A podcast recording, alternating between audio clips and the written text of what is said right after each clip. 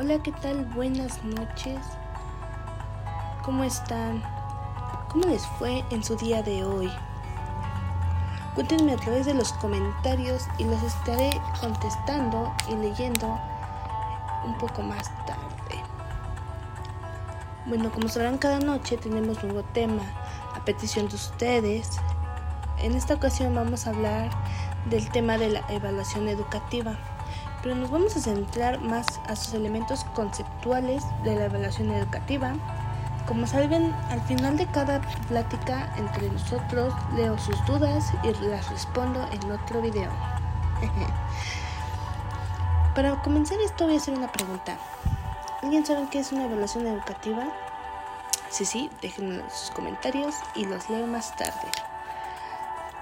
Pero así lo que yo más o menos sé es que es el proceso sistemático de documentar y utilizar datos empíricos sobre el conocimiento, las habilidades, las actitudes y las creencias para refinar los programas y mejorar el aprendizaje de los estudiantes.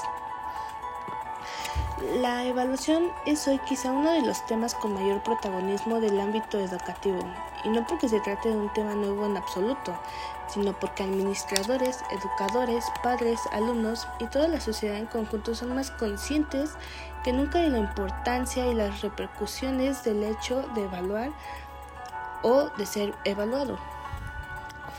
Quizá uno de los factores más importantes que explican que la evaluación ocupa actualmente en la educación un lugar tan destacado es la comprensión por parte de los profesionales de la educación de lo que es en realidad lo que en realidad se prescribe y decide de facto el qué, cómo, por qué y cuándo enseñar. Es decir, así las decisiones que se hayan tomado sobre qué, cómo, por qué y cuándo evaluar, pues se llevará a cabo. La evaluación educativa está compuesta por varios conceptos y funciones, los cuales solo voy a mencionar algunos de ellos. el primero es un ámbito de la evolución, de la evaluación, perdón. Tradicionalmente la evaluación se ha venido aplicando casi con exclusividad al rendimiento de los alumnos, a los contenidos referidos a conceptos, hechos, principios, etc. Adquirida por ellos en el proceso de una enseñanza. Evaluación-promoción.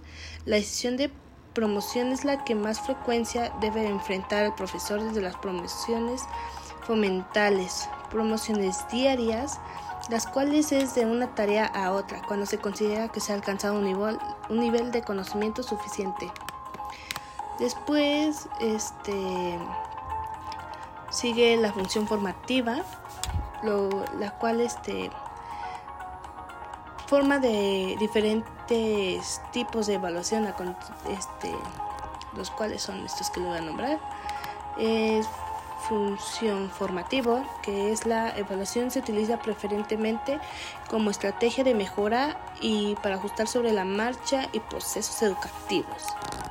Luego sigue la función sumativa, que suele aplicarse más de la evaluación de productos, es decir, de, de, de procesos terminados con realizaciones precisas y valorantes. Estos anteriores son algunos de a su finalidad y su función. Después están los cuales son según su extensión, que son evaluación global.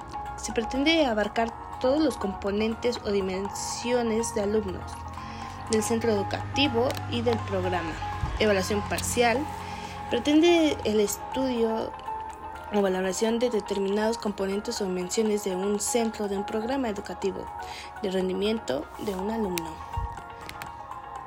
Según el criterio de comparación, cualquier valoración se hace siempre comparando el objeto de evaluación del patrón o criterio. En este sentido se puede distinguir dos situaciones distintas. En caso de, que las referencias sean del propio sujeto, los cuales son sus capacidades e intereses o cualquier otro objeto de evaluación en sí mismo, decimos que la evaluación es un proceso que no se limita a un acto puntual, como puede ser un examen, sino los docentes se encargan de agrupar información sobre la evaluación de un alumno de distintos momentos a través de diversas tareas. Esto es un poco sobre la evaluación educativa. Espero que haya quedado un poco claro. Ya saben que para dudas, marquen al 01800 extensión Michelle no sabes explicar. pues espero que sí les sirva de algo y cualquier duda pueden dejar sus preguntas y en un live desde nuestra página oficial de Facebook las responderemos con gusto y podremos interactuar un poco más entre nosotros. Bueno, ha llegado la hora de despedirme. Espero que pasen buena noche, buen inicio de semana. Hasta la próxima.